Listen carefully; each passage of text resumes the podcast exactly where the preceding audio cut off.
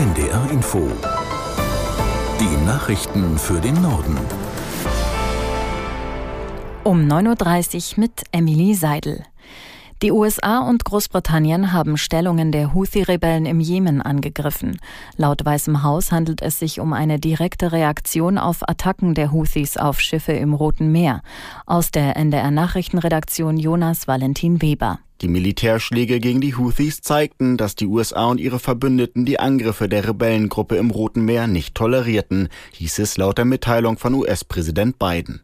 Der britische Premier Sunak warf den Houthis vor, Menschenleben zu gefährden und eine wichtige Handelsroute empfindlich zu stören. Den Angaben zufolge griffen Kampfflugzeuge verschiedene Ziele der Houthis an, darunter Luftabwehrsysteme und Waffenlager. Auch seien Raketen von Kriegsschiffen in Richtung Jemen abgeschossen worden. Die Houthi-Rebellen kündigten Gegenangriffe an.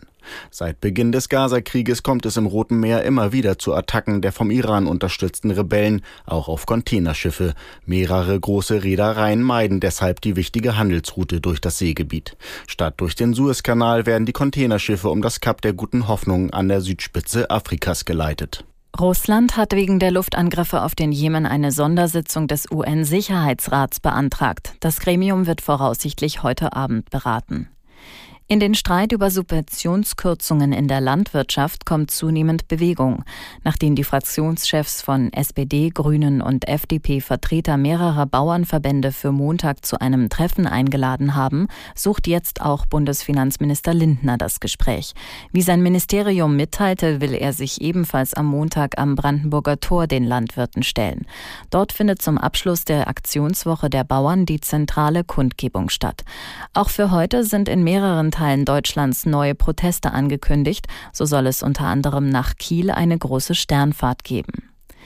Die Gewerkschaft GDL wird den Streik bei der Nordwestbahn und der S-Bahn Hannover vorzeitig am Freitag um 12 Uhr beenden. Sie hat sich mit der Muttergesellschaft Transdev darauf geeinigt, die Tarifverhandlungen wieder aufzunehmen.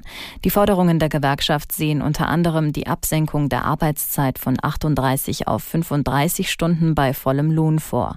Obwohl der Bahnbetrieb wieder aufgenommen würde, müsse man noch mit Einschränkungen bis in die Abendstunden rechnen, teilte die S-Bahn Hannover mit. Der Streik bei der Deutschen Bahn soll hingegen wie geplant bis 18 Uhr weiterlaufen. Israel wird heute erstmals vor dem Internationalen Gerichtshof zum Vorwurf des Völkermordes im Gazakrieg Stellung nehmen. Ministerpräsident Netanyahu kritisierte im Vorfeld, Israel werde des Genozids beschuldigt, während sein Land tatsächlich gerade einen Genozid bekämpfe. Aus Tel Aviv Tim Assmann. Die Welt werde auf den Kopf gestellt sagte Israels Regierungschef Netanyahu nach dem ersten Tag der Verhandlung in Den Haag. Im Gazastreifen dauern die heftigen Kämpfe zwischen israelischen Truppen und der Hamas unterdessen an, und es bleibt sehr schwierig, Hilfe zu der notleidenden Zivilbevölkerung zu bringen.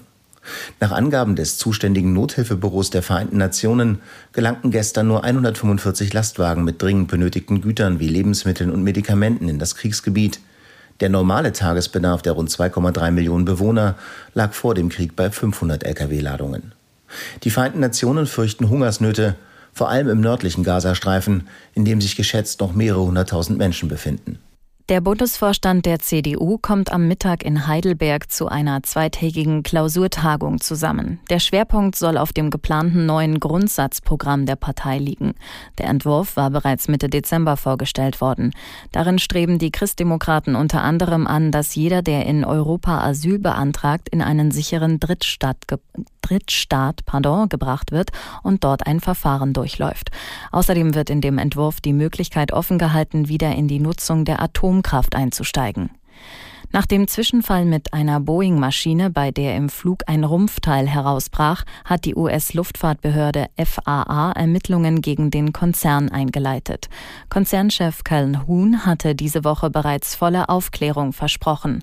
Aus der NDR Nachrichtenredaktion Jenny Kallenbrunn. Die Frage ist jetzt, ob der Flugzeugbauer Boeing seine Pflichten vernachlässigt hat, was Produktion, Inspektion und Tests der Flugzeuge angeht.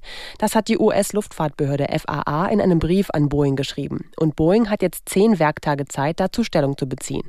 Jetzt muss geprüft werden, ob die Flugzeuge auch tatsächlich so gebaut wurden, wie es vorgeschrieben ist. Nach dem Vorfall sind ja schon einige untersucht worden und dabei haben Alaska und United Airlines auch bei weiteren Flugzeugen des gleichen Typs an der gleichen Stelle lockere Teile gefunden.